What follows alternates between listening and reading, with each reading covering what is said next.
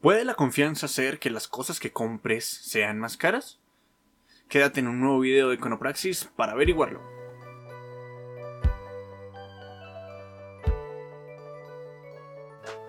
Para hablar de confianza vamos a suponer la compra de un vehículo. Y este, en este caso, va a ser de segunda mano. Así que ya tiene un dueño que no es ninguna empresa y probablemente lo vimos a través de una página de internet. Llamamos a la persona, le dijimos estoy interesado en este carro, quiero comprarlo.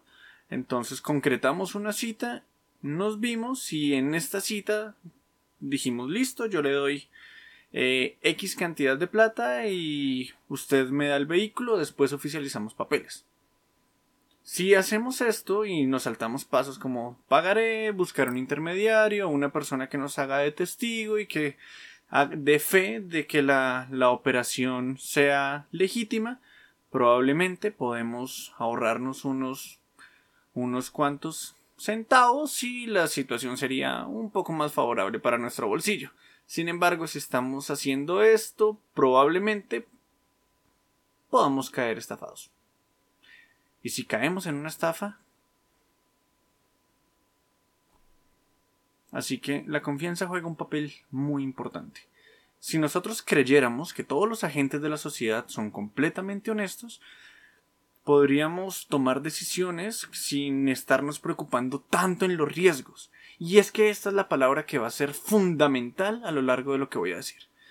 La palabra riesgo normalmente se está ligando con la palabra crédito. La palabra crédito viene del latín creder, que significa creer.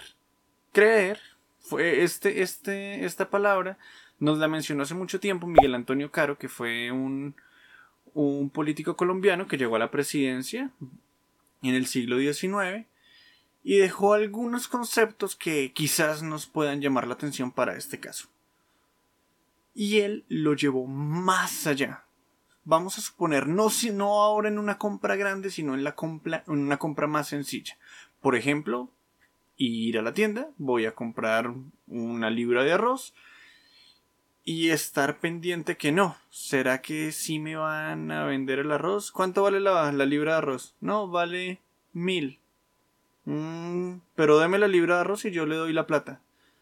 No, no, no, usted me da primero la plata o, si no yo no le doy el arroz.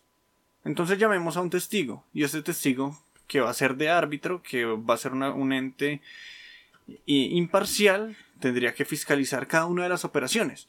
Y acá ya no estamos hablando de una compra grande, estamos hablando de compras pequeñas. La falta de confianza podría encarecer todas las transacciones comerciales y complejizarlas, lo cual haría que todos los bienes tuvieran un costo más alto. Pero, afortunadamente tenemos confianza. Si una sociedad está totalmente nula en confianza, no tenemos nada que hacer. Llevémoslo al caso de la política. Supongamos que nosotros no confiamos en nuestros políticos. No es que sea algo que no pase, ¿no? Pero si nosotros no confiamos en nuestros políticos, eh, no vamos a tomar decisiones acertadas a la hora de invertir. Vamos a pensar que el político que está de turno, nosotros no confiamos en él y creemos que va a empezar a hacer expropiaciones. Si él expropia los negocios particulares, ¿será que yo me motivaría a crear un negocio? ¿Me motivaría a invertir?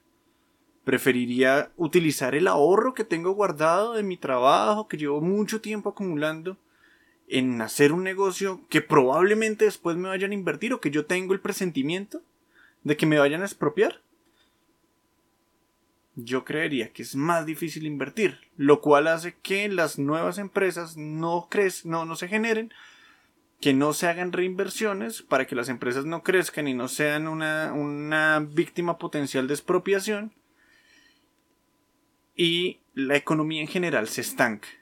Así que no es solamente el costo de la transacción, como lo vimos ahorita, sino que también se disminuye la tasa de inversión. Y si yo estoy ahorrando plata y pienso que esta plata no va a valer en un tiempo porque hay porque va a haber mucha inflación, porque de pronto el gobierno se le da por imprimir más dinero y ahora mi dinero va a valer cada vez menos, yo digo, no, yo tengo que gastar ahora, así que mis ahorros también disminuyen. Y si yo no ahorro, ¿con qué invierto? Y si yo no invierto y si las personas no crean empresa, ¿cómo va a generarse crecimiento? La falta de confianza en el gobierno eh, impide el crecimiento. La falta de confianza en las personas y en nuestros y en nuestros conciudadanos nos genera mayores costos de transacción. Y cuando nosotros hablamos de crédito, normalmente se nos viene a la cabeza el concepto de interés. ¿Qué es el interés? Es una tasa que se agrega al valor normalmente de un préstamo a cambio del riesgo y que se corre a través del tiempo. Si yo creo que al prestarle plata a una persona, esta persona no me va a pagar o tengo presentimiento de que no me va a pagar, probablemente le, le cobre una tasa de interés más alta que está ligada a riesgo. A mayor riesgo, mayores intereses. Si yo soy una persona que, o bueno, si estoy en una sociedad que muestra malas perspectivas de inversión o malas perspectivas de pago, probablemente los bancos se encarezcan las tasas de interés y esto hace que conseguir créditos sea mucho más costoso, lo que a su vez encarece los costos de transacción y disminuye la inversión, porque muchas veces si yo no tengo ahorros, porque pues no he ahorrado y se me da por abrir un negocio, pues yo voy al banco, pido un crédito y si yo pido este crédito y tiene tasas de interés altas, pues estamos nuevamente jugando, el costo de mi crédito va a ser más alto y difícilmente yo lo voy a, utilizar o probablemente me voy a desincentivar a invertir y por tal razón la tasa de interés, que es ligada nuevamente a la confianza, me va a generar un mayor costo. Así que la falta de confianza en una sociedad nos pega en tres aspectos por lo que hemos visto. En costos de transacción, en tasa de interés para crear, para adquirir nuevos créditos y en la confianza que representamos en el gobierno que disminuye nuestras tasas de, de inversión. Y estos aspectos disminuyen el crecimiento. Así que esto es todo, espero que les haya gustado. Si es así, darle a like, suscríbanse al canal y nos vemos en la próxima.